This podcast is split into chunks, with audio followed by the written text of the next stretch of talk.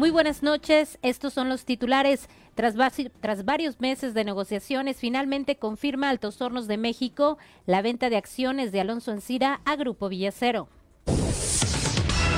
El gobernador del estado propuso ante el Congreso una reforma constitucional para que las recomendaciones de la Comisión de Derechos Humanos sean determinantes y no opcionales. Y el Congreso de Coahuila aprobó una iniciativa para eficientar el trabajo de los juzgados especializados en materia familiar. Le platicaremos de qué se trata. El Subcomité Técnico Regional COVID-19 Sureste implementará el reto mediante el hashtag Hoy no salgo propuesto por el Consejo Juvenil Consultivo del COVID-19. Y en la información internacional en materia de salud, en Reino Unido están advirtiendo a personas con historial alérgico que eviten la vacuna de Pfizer tras algunas reacciones. Esta y otras noticias hoy aquí en su noticiero, Región Informa. Región Informa. Entérese de los acontecimientos más importantes de la región con Jessica Rosales y Cristian Estrada.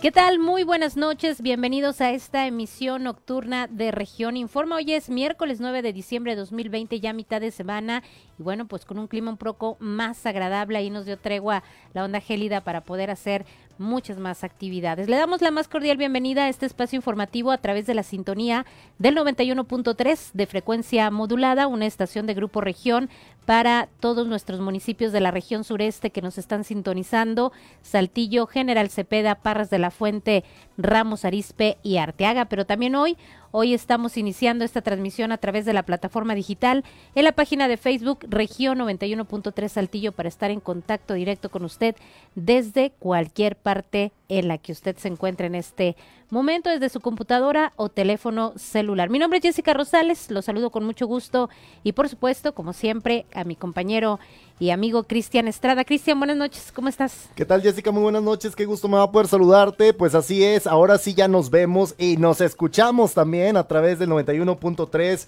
de frecuencia modulada. Estamos muy contentos de poderle dar la bienvenida a todos nuestros amigos de redes sociales a través de esta plataforma digital que nos permite estar en contacto directo con los usuarios de redes sociales en sus casas, pero también a través de radio con todas las personas que tradicionalmente tienen a escuchar pues este aparato mágico que también usted puede sintonizarnos a la hora que va en su automóvil y que es verdaderamente muy placentero estar escuchando las noticias mientras uno se traslada a ciertos puntos. Así es, así que no tiene ningún pretexto, si no tiene su radio, si no va en automóvil escuchando pues esta estación, puede hacerlo a través de su teléfono celular para que usted esté siempre muy muy bien informado con lo que ha acontecido pues en las últimas horas en el ámbito local, estatal, nacional y por supuesto internacional. Y bueno, pues hace apenas unas horas Cristian se dio a conocer esta noticia que eh, pues ha estado esperando ya varios meses, sobre todo en nuestro estado, que es el tema de Altos Hornos de México. Y bueno, estas eh, negociaciones que se emprendieron ya hace algunos meses con Grupo Villacero. Y es que nuestra compañera eh, Lupita nos está mandando información de último momento sobre un comunicado que se emitió por parte precisamente de la siderúrgica, en donde, bueno, pues dan a conocer y confirman efectivamente que ya está concretada esta negociación. Finalmente se llegó a un acuerdo con los accionistas de Grupo Acero del Norte y Villacero para la venta de participación que corresponde a un 55% de las acciones del Grupo Acerero del Norte. Mediante este comunicado, se informó que ya se había celebrado un contrato de compraventa entre Grupo, entre Grupo Acerero del Norte y la empresa Alianza Minero Metalúrgica Internacional. Según el comunicado, los accionistas acordaron la venta de participación del 55% de las acciones. Así que bueno, esto es una buena noticia, Cristian, porque pues había un problema ahí eh, de, de capital por parte de la siderúrgica que tenía la economía de la región centro pues en jaque. Sí, además por la deuda que tienen a los proveedores desde básicamente a principios de año hay empresas proveedoras de AMSA que no han recibido ninguno de los pagos que se le adeudan desde hace dos años. Ah, hablamos de una serie de prestadores de servicio que también ellos pues están saliendo a flote de esta crisis económica que ha generado la pandemia y que precisamente están al pendiente de esta transacción que hiciera el grupo Acerero del Norte para que ellos también pudieran recibir pues parte de este de este convenio, de este contrato para beneficio de los trabajadores.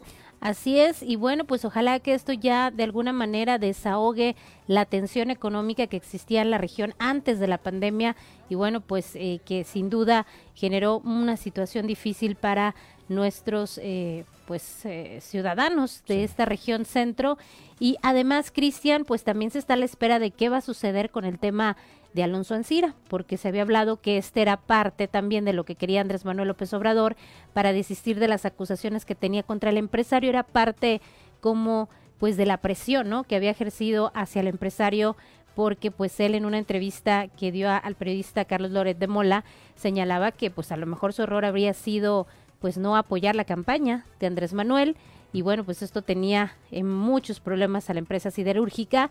Habrá que ver qué procede luego pues ya de esta eh, negociación que finalmente se concreta. Claro, y bueno, también eh, esperar si el Grupo Acelero del Norte está dispuesto a pagar esta suma que hablaba Alonso Ancira de 200 millones de dólares para que se le permitiera a Alonso Ancira regresar al país y esto por las acusaciones que hay de su participación en la venta y compra de nitro, de esta empresa de nitro, es, que el nombre está muy, confuso, pero bueno, eh, al final de cuentas esta transacción que se hizo a través de, Pemex y por lo cual, bueno, hay un proceso también eh, a nivel nacional por parte de las autoridades. Claro, y bueno, pues habrá que ver ese grupo Villacero que tendría que pagar la deuda porque decía Alonso Encira, pues yo le pago los 200 millones, pero no tengo dinero, no hay manera de hacerlo en este momento, pero si esa es la causa de las acusaciones y bueno, toda esta persecución que han tenido de manera legal, pues él estaba, estaba dispuesto a hacerlo y bueno, pues ya, hoy se da a conocer esta noticia importante para Coahuila. Agronitrogenados es el nombre de la empresa en cuestión que estaría pues formando parte de la principal controversia legal que existen sobre las acusaciones sobre Alonso Ancira. Así es. Y bueno, pues ahí tiene usted. Vamos a estar al pendiente de cómo transcurre esta, pues ya este cierre de negociaciones y cómo esperemos que mejore la economía ya el capital de esta empresa para la economía de la región.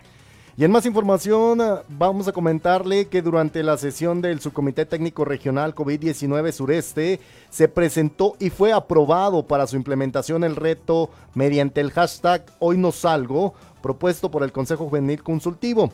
Consiste en estos retos que hay en las redes sociales donde se invita a los jóvenes de la región para que se queden en casa durante un fin de semana es decir, con ello eviten salir a fiestas o reuniones sociales a fin de disminuir el riesgo de propagación. Se dio a conocer que el reto se realizará a través de las plataformas digitales que ya todos conocemos como Facebook, Instagram y Twitter para buscar que los jóvenes permanezcan en su hogar principalmente los fines de semana. Esta propuesta fue bien recibida por los integrantes del subcomité y lanzaron el exhorto para que los jóvenes se sumen a este reto y además inviten a sus conocidos y amigos para que también lo hagan pues una propuesta interesante, sobre todo, bueno, porque los retos virales que hay ahorita en las redes sociales son los que más llaman la atención a los jóvenes. Y bueno, ya veíamos, por ejemplo, durante la cuarentena que muchas personas compartían las actividades que estaban haciendo durante este proceso de encierro en el que no se nos permitió salir durante 15 días, recuerdas, a principios de la pandemia.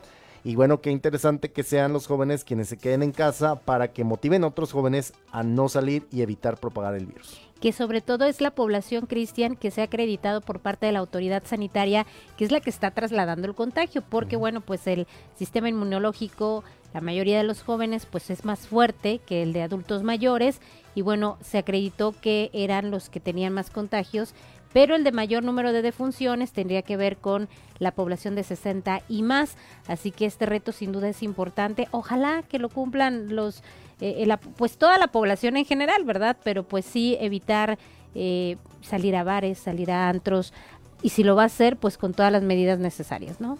Así es. Y bueno, pues en otros temas también, como parte del Subcomité de Salud de la región sureste, pues hizo este exhorto a los comercios locales a reforzar las medidas sanitarias y respetar los protocolos y aforos de los establecimientos durante los fines de semana. Y es que esto luego de que Nuevo León pues dispusiera cerrar sus establecimientos estos fines de semana. Y bueno, sobre esto nos comenta Jaime Guerra Pérez, quien es secretario de Economía y además integrante de este subcomité.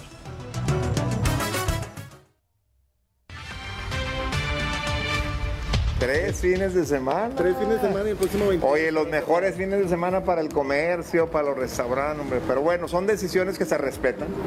Son decisiones que cada estado, si aquí mismo en Coahuila tenemos cinco subcomités y cada subcomité toma decisiones diferentes, pues respetamos las decisiones de Nuevo León. Nosotros lo que hicimos fue eh, poner medidas más estrictas. ¿En qué sentido? Por revisar que traigan cubrebocas, que tengan gel, este, que no vengan muchas gentes arriba de un carro, las, las medidas que le revisamos a cualquiera no puedes restringir la movilidad y menos una carretera federal. O sea, te digo, ¿y por qué me estás deteniendo? ¿Por qué no me dejas pasar? No puedes hacerlo, ¿no? Entonces, algo que es muy importante es que reforzamos con los comercios, reforzamos con los restaurantes, de que ellos son los responsables de, que si llega más gente, pues tienes un, un aforo aprobado, tienes una cantidad de mesas aprobada, tienes reglas que seguir dentro del restaurante o dentro del comercio. Entonces, pues lo que hicimos fue en, en ambos sentidos. Por un lado, hacer más estrictos la revisión y por otro la, lado, revisar muy bien los protocolos en cada uno de los comercios y restaurantes y bares principalmente.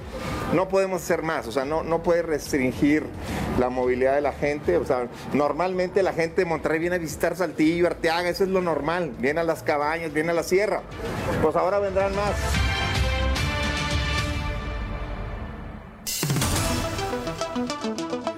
Mire, por su parte, respecto a este mismo tema de la visita de los regios a Coahuila, también eh, habló el alcalde de Ramos Arizpe, José María Morales Padilla, quien señaló que por su parte ellos estarán pues coadyuvando en el reforzamiento de este filtro de seguridad y filtro sanitario que se ubica en la carretera Monterrey-Saltillo a la altura de la empresa Kimberly Clark con el fin de exhortar a los automovilistas a hacerles la invitación a que usen su cubrebocas durante su viaje y su estancia aquí en Coahuila.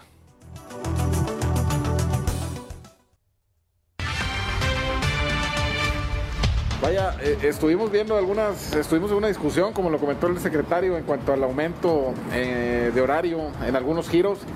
Eh, nosotros mantuvimos la, la, postura de no moverle también a este tema, de mantenernos igual, dadas las complicaciones que se pueden derivar en temporada invernal eh, respecto a esta pandemia.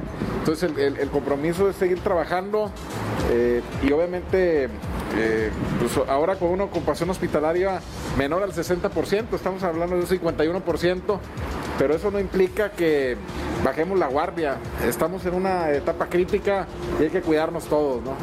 No, vamos a estar reforzando este filtro sanitario precisamente eh, para estar revisando y checando temperaturas y haciendo, vaya, las funciones de filtro sanitario eh, para las personas que provengan de otros estados. ¿no? Lo vamos a implementar. Le he pedido ahí al director de Seguridad Pública que esté al pendiente para implementarlo. Lo hemos estado haciendo constantemente y en este próximo fin de semana vamos a implementar también los cubrebocas.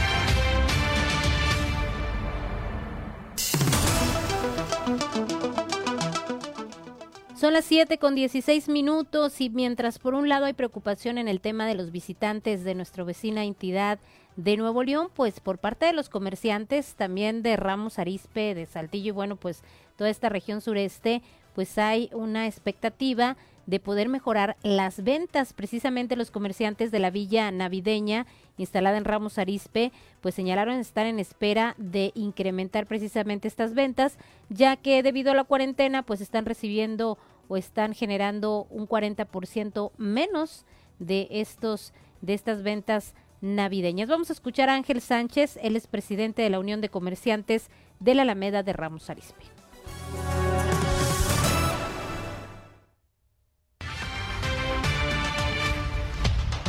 Bueno, desafortunadamente los compañeros de, de Nuevo León este, no están trabajando sábados y domingos y esperemos que la gente que le estaba visitando allá en Monterrey vengan y nos visiten. Somos una ciudad vecina y estamos vendiendo productos a muy buena, a muy, precio y muy buena calidad.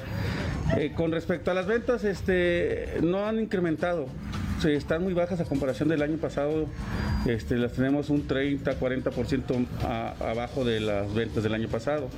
Eh, sabemos que esto se debe mucho a la contingencia y este, nosotros, este, todos los comerciantes, estamos poniendo nuestra parte también para poder seguir trabajando porque ahorita Ahí, como te platico, ya en Nuevo León les, cerraron tres fines de semana y esperemos que aquí, en, el estado de Coahuila, este, nos dejen y nos den la oportunidad de seguir trabajando.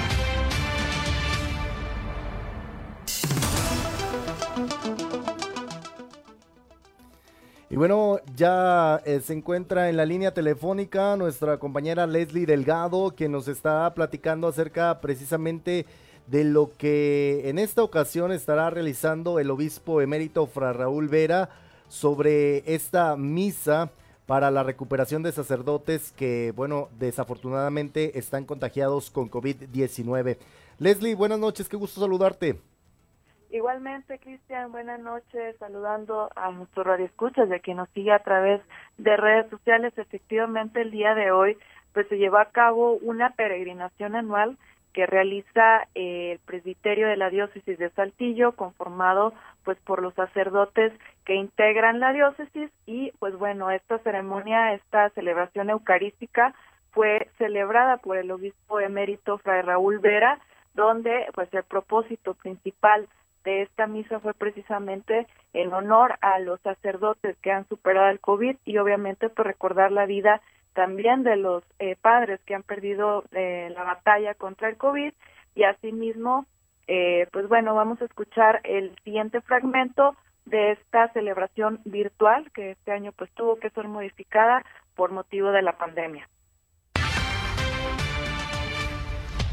No pudieron propiamente los mensajeros guadalupanos en el itinerario que, realizan siempre, no pudieron hacer la convocación de las, de las, eh, de las eh, eh, familias, no pudieron, desgraciadamente, sino que cada familia en su casa ha estado celebrando en estos 46 días el rosario por familias. Ahora, incluso, como dije yo en esta circular que salió esta semana, la número 19, pues también las fiestas guadalupanas las van a celebrar en su casa a través de las redes, porque no podemos ante una situación de emergencia que vive nuevamente el país por el repunte, por el invierno, el repunte de, la, de la pandemia, México, pues es muy delicado que, hagamos grupos, que hagamos peregrinaciones, que hagamos esto. Por eso esta peregrinación de, los sacerdotes de la diócesis, pues es una peregrinación por medio de las redes. Y bien, ahí pudimos escuchar un fragmento de parte de la homilía que ofreció precisamente Fray Raúl Vera, donde hizo mención de que pues en este año y como habíamos venido informando a través de los diversos espacios que tenemos aquí en, en Grupo Región respecto pues a la suspensión de las actividades de las peregrinaciones en honor a la Virgen de Guadalupe y que en esta ocasión pues esta peregrinación tuvo que ser de manera virtual donde participaron eh, los sacerdotes y donde también participó Fray Raúl Vera y obviamente pues exhortó a la población a que siga las recomendaciones, a que eh, pues celebre desde casa y sobre todo pues no se exponga en estos días donde pues obviamente en el templo, en el santuario, sí va a haber las medidas eh, necesarias para darle una visita ahí al altar que fue eh, puesto al exterior en el atrio, sin embargo, pues si no tienen que salir de casa, pues no lo hagan, Cristian. Claro. Pues Leslie, como siempre te agradecemos mucho esta información y bueno, pues a seguir el ejemplo de los sacerdotes que de forma virtual están acercándose a sus fieles católicos. Gracias Leslie por esta noticia. Muchas gracias y excelente noche. Gracias. Vámonos a la pausa, Jessica, pero bueno, antes vamos a saludar a nuestros amigos de redes sociales, Orlando Brenes, que nos están sintonizando a través de región 91.3 Saltillo, nuestra página de Facebook. Hacemos el corte, continuamos con más información a, a través de región Informa.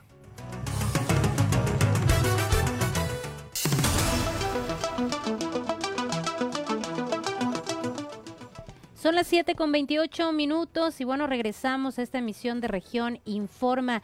Y es que en el Congreso del Estado se aprobó una iniciativa importante que tiene que ver con el Poder Judicial y bueno, pues la operación de estos juzgados especializados en materia de violencia familiar. Los detalles los tiene nuestro compañero Raúl Rocha, a quien ya tenemos en la línea telefónica. Raúl, ¿cómo estás? Buenas noches. Buenas noches, Raúl. Hola, ¿qué tal, Jessica? Buenas noches, Cristian. Así es, el día de hoy los diputados del Congreso del Estado aprobaron la iniciativa con proyecto de decreto que reforma diversas disposiciones de la Ley Orgánica del Poder Judicial de la Estado de Coahuila, suscrita por el magistrado eh, presidente Miguel Media Ayú, con la que los jueces de primera instancia especializados en violencia familiar tendrán competencia mixta, es decir, conocerán eh, lo que son las materias familiar y penal con las facultades y atribuciones que establece el artículo 290. La diputada Verónica Boreque Martínez leyó parte de la iniciativa y vamos a escucharla.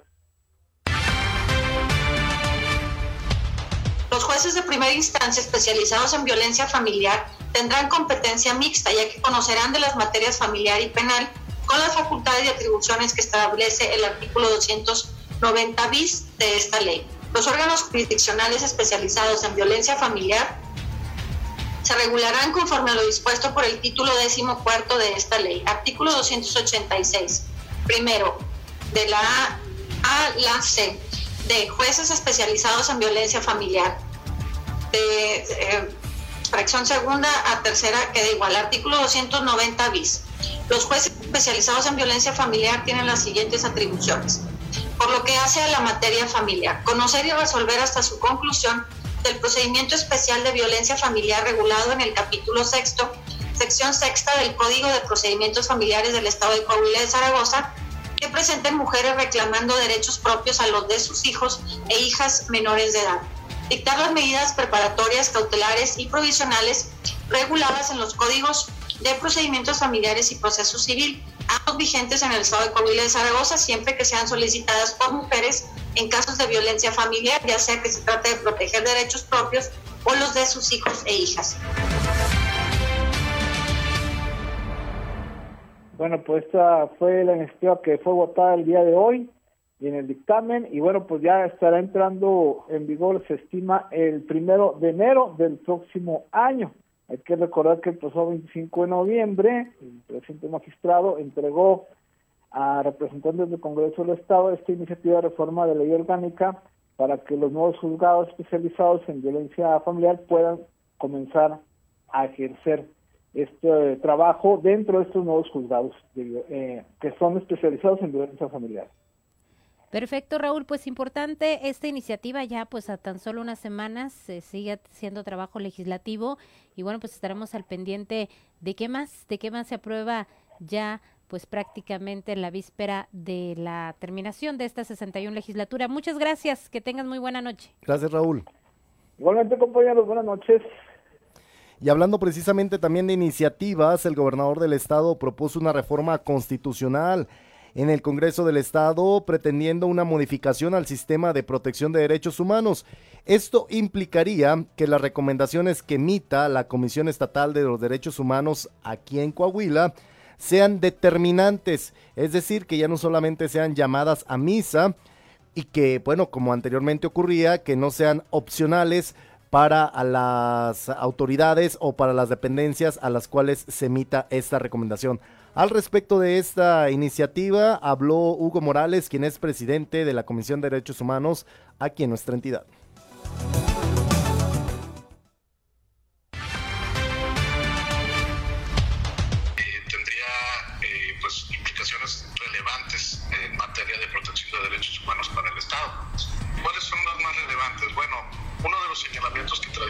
Se han venido haciendo las comisiones de derechos humanos es que las recomendaciones que emiten no son vinculantes, de tal manera que existe una pues, cierta facultad por parte de las autoridades recomendadas para aceptar o no las recomendaciones. Así es que, bueno, uno de los puntos interesantes de esta reforma contempla la posibilidad de que las recomendaciones puedan tener fuerza ejecutiva a través del Tribunal Constitucional del Estado, que no es otro más que el Tribunal Superior Interno, eventualmente, ante la solicitud de la Comisión y previa recomendación, ante la negativa de una autoridad, podría ese Tribunal Constitucional darle la fuerza legal que se requiere con efecto de que sean vinculatorias eh, finalmente.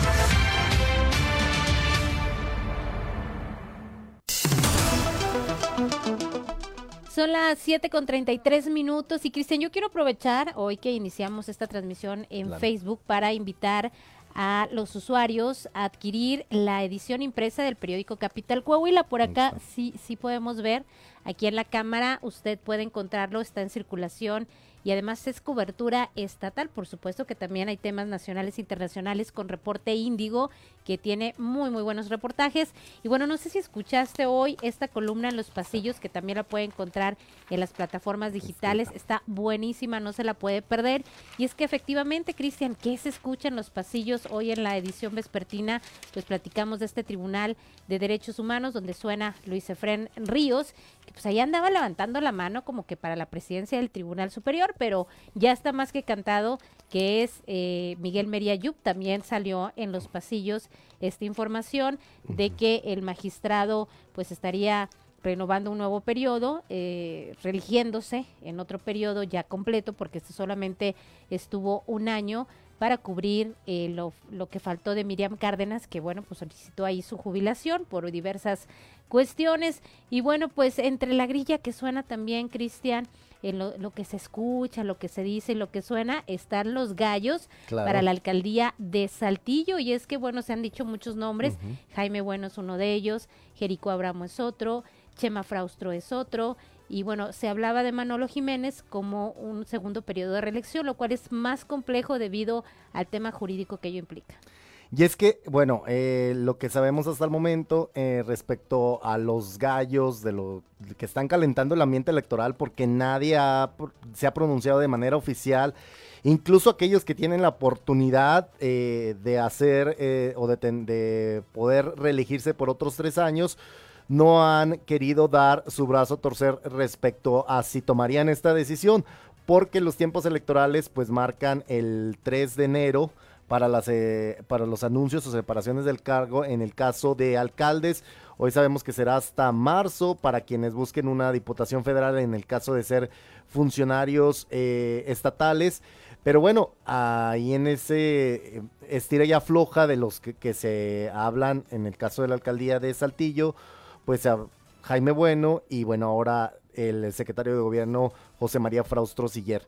Que llama la atención, eh, Jessica, también dentro de lo que se comenta en las columnas y que ayer también se habló mucho en las cuestiones políticas, es que si no sería una estrategia del presidente Andrés Manuel López Obrador el dar vacunas a Coahuila en una primera instancia, porque electoralmente es el estado más priista del país. Claro, y bueno, pues obviamente va a haber estrategias de todos los partidos políticos para posicionar a los mejores perfiles, pero bueno, pues en el caso del PRI se habla de estos personajes que estarían pues de alguna manera eh, siendo los aspirantes, habrá que ver a quién se les da el espaldarazo por parte pues de la fuerza priista, de los líderes, sobre todo el primer priista, que es el gobernador Miguel Ángel Riquelme Solís, que seguramente pues tiene muy bien visto y pues diseñado qué es lo mejor en cuanto a perfiles para postularlos en el caso de la alcaldía, que es, la capital de Coahuila, destacado en muchos temas. Y bueno, pues en el caso de Chema, pues sí llama la atención porque, bueno, pues él fue presidente de la Junta de Gobierno en el Congreso del Estado, eh, previo a la Secretaría de Gobierno, y además me parece que hizo un buen consenso porque si te fijas, el, Sí. el PAN y otras fuerzas políticas pues negociaron muchas cosas y atendieron el consenso que lideró pues durante estos tres años Chema Fraustro, que todos los diputados pues tenían ahí eh, como un respeto muy importante ahí hacia, hacia el perfil de Chema por la experiencia sobre todo, ¿no? Ya también experiencia a nivel federal. Claro, porque ha sido subsecretario también de Educación, eh, también estuvo como subsecretario a nivel federal, estuvo también en Nuevo León, también como eh, en un cargo de la Secretaría de Educación, también, si mal no recuerdo. Subsecretario de- Subsecretario también. Entonces, en cuanto a currículum, pues eh, el secretario de Gobierno tiene una amplia experiencia en el manejo de la administración pública. Creo que sí, el caldo, el cargo que, que le faltaría sería el de una alcaldía para reforzar ya este amplio currículum que tiene. Pero bueno, también eh, este, pues falta ver ya que la, la- la decisión que tome el partido. Claro, fue rector durante dos periodos de la Universidad Autónoma, de Coahuila. Y bueno, pues ahí está, ahí está un gallo, hay varios. Veremos, Jericó ya fue alcalde.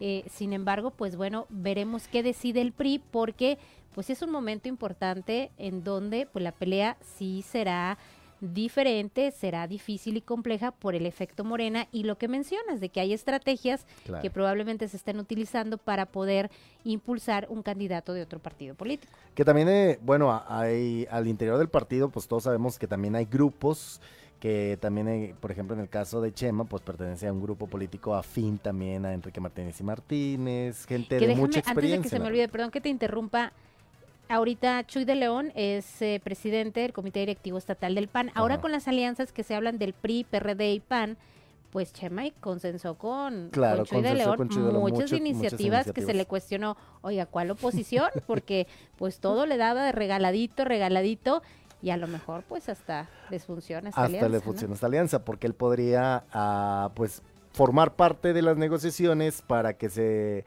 pues establezca pues los las las barajas en las cuales se van a repartir el pastel en las diputaciones federales, porque de eso se trata la alianza, de, hacer esta alianza para las diputaciones federales. No creo que les convenga tanto para hacerlas para las alcaldías.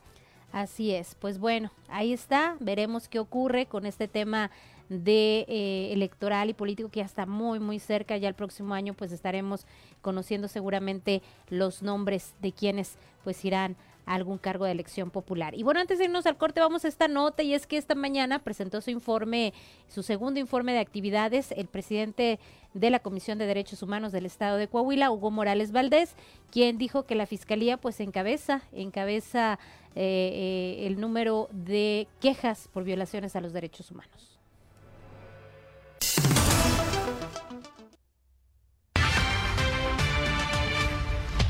Señalar que las autoridades que son las más eh, a hacer eh, materia de queja se refieren en el siguiente orden. En primer lugar, la Fiscalía General del Estado con 493 quejas.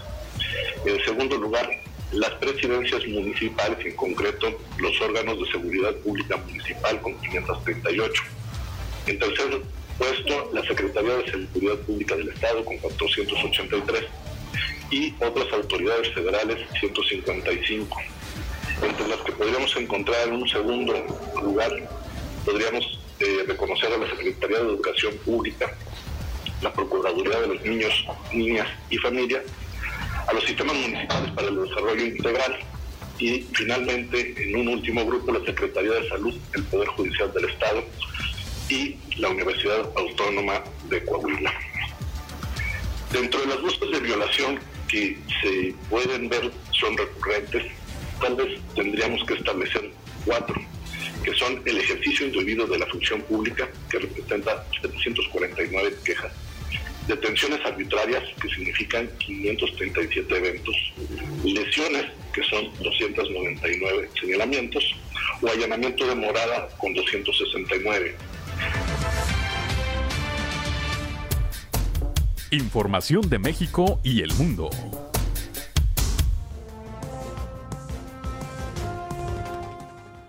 Son las 7 con 47 minutos y vamos rápidamente a la información nacional y es que el próximo viernes esté muy atento padre de familia, estudiante, porque no habrá clases en educación básica. Debido a la pandemia, los estudiantes en México pues han tenido que abandonar los salones de clases para aprender desde casa a través de la televisión o clases eh, por video en esta plataforma digital. Sin embargo, bueno, pues se da a conocer además que pues continúan estos viernes de consejo técnico. Este viernes 11 de diciembre los niños de primaria y secundaria no tendrán clases debido a que habrá este consejo técnico escolar que será el último del año.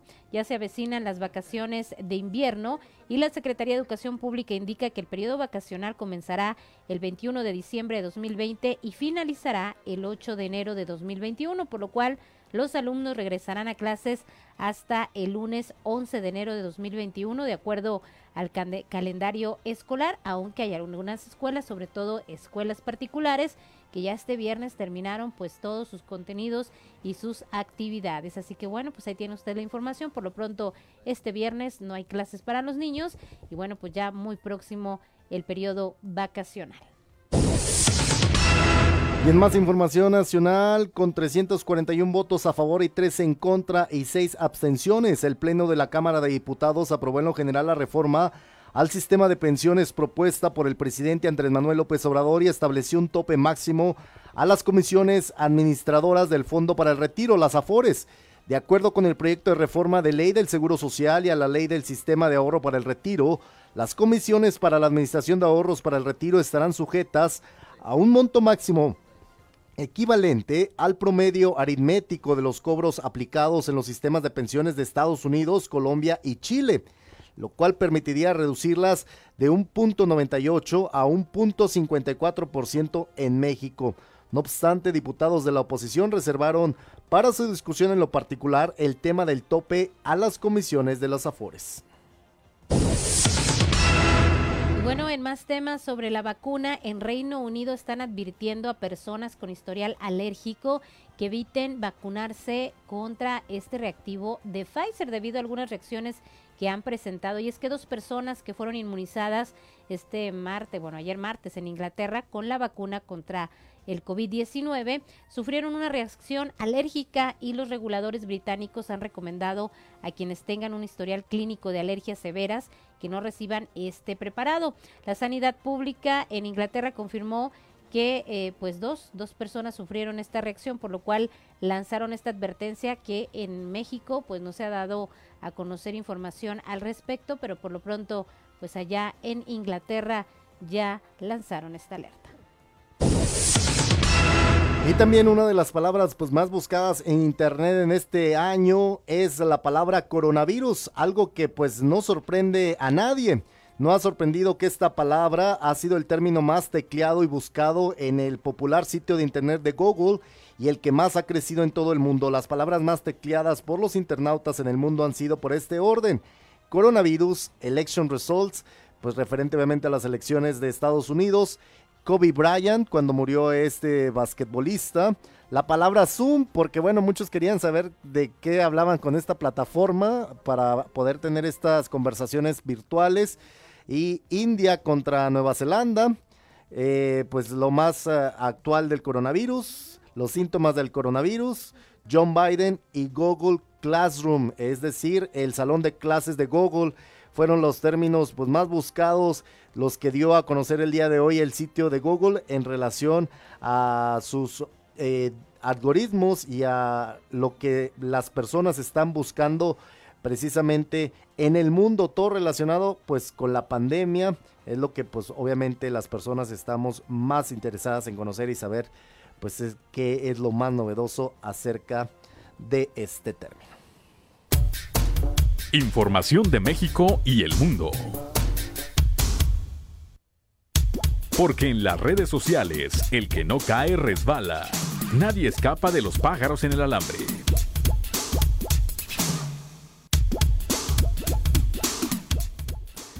Pues bien, Jessica, ahora vamos a hablar de este video que se ha hecho viral en redes sociales de un desafortunado accidente es verdaderamente trágico la forma en cómo falleció este empresario tequilero de nombre Jorge Casillas Castellanos. Nuestros amigos de redes sociales que en estos momentos nos sintonizan desde la plataforma de del 91.3 pues pueden observar eh, el momento en que un helicóptero aterriza en este rancho llamado El Gallito, muy cerca de Tulancingo, Hidalgo, Jessica, y que bueno, eh, de manera sorpresiva vemos a este empresario acercarse.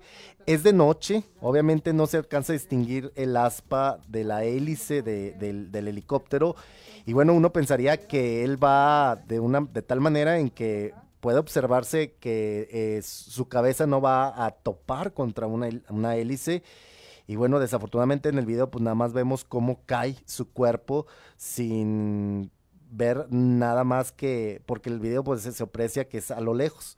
Claro, y es que efectivamente, Cristian, a nuestros amigos que nos están siguiendo por las redes sociales pueden visualizar este video en donde este empresario se acerca muy confiado. Y es que si usted observa el video, eh, eh, la hélice pareciera que está más alta, y que la estatura de este empresario no implicaría algún riesgo, pero entre más se acerca hay un momento donde la hélice pues le pasa prácticamente por el cerebro. Hay, hay, fotografías impactantes y bueno, pues sin duda este video, estas imágenes son muy fuertes.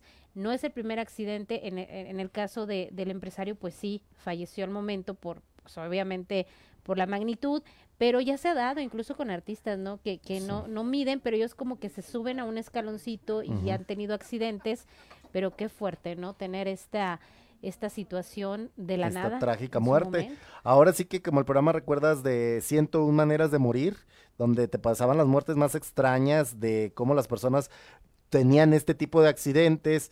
Yo recuerdo, por ejemplo, también personas que incluso llegaron a caer, pintores que llegaban a, llegaban a caer sobre pegamento y ya no podían zafarse de tan, de tan fuerte que era el pegamento y morían. Y otras de las formas, por ejemplo, tan extrañas, eh, traileros que estaban eh, inflando un neumático y de pronto se les poncha y les revienta la cara. En fin, es como este tipo de, de, de situaciones tan trágicas lo que ocurre con este empresario tequilero, le repito, ocurrido ya en Jalisco, este accidente que verdaderamente es muy impactante el video, no... Eh, no se aprecia, obviamente, no es, no es muy gráfico, no es sangriento, pero sí es impactante el momento en el cómo su cuerpo cae desvanecido. Claro, y bueno, pues que logró captarse en video porque había mucha gente alrededor de él que estaba tomando video de la llegada de este helicóptero, no sabemos cuál era el objetivo al respecto, pero logran captar esta desafortunada tragedia ocurrida contra este empresario. Y bueno, pues algunos di dicen que pues, no tomó precauciones, otro que pues cuando te toca, te toca, pero pues qué, qué terrible y qué impactante de verdad estas imágenes. Así es, el empresario pues obviamente fue trasladado a un hospital cercano en busca de que se pudiera recuperar, pero bueno, el impacto fue de tal manera que hubo exposición de masa encefálica. Y bueno, pues obviamente ya no se pudo hacer nada por la vida, le repito, de eh, esta persona, Aquí tenemos el nombre. Jorge Casillas Castellanos, de 52 años de edad. Así es. Y bueno, pues con esto concluimos la emisión del día de hoy. No sin antes invitarlo a que nos siga a través del 91.3 de frecuencia modulada para todos nuestros amigos de la región sureste y por supuesto en la plataforma digital como región 91.3 Saltillo. Ahí estaremos transmitiendo con la información que acontece la más relevante la de último momento, porque usted tiene que estar muy bien informado. Mi nombre es Jessica Rosales, le deseo que pase una excelente noche. Mi nombre es Cristian Estrada y como siempre le agradezco mucho el favor de su atención. Ahora también a nuestros amigos de redes sociales que nos enviaron un saludo. Eh, Rodolfo Pámanes, también Marcelo, Marcelo Lara, Lara quienes ellos. estuvieron al pendientes de la transmisión. Muchísimas gracias por sus comentarios y apoyos. Y bueno, ya nos iremos acostumbrando a esto de la artisteada a, a través de las cámaras porque bueno, este, pues para radio no se necesita tanto, tanta formalidad, ¿verdad? Estamos aquí Los en el pájaros chacoteo. no llegan ¿verdad? directamente en radio. No, ahora vamos a contratar pájaros para que nos maquillen. Entonces, este va a ser diferente. Pero bueno, bueno, le agradecemos mucho, como siempre, el favor de su atención. Mi nombre es Cristian Estrada y si Dios no lo permite, nos escuchamos hasta el día de mañana.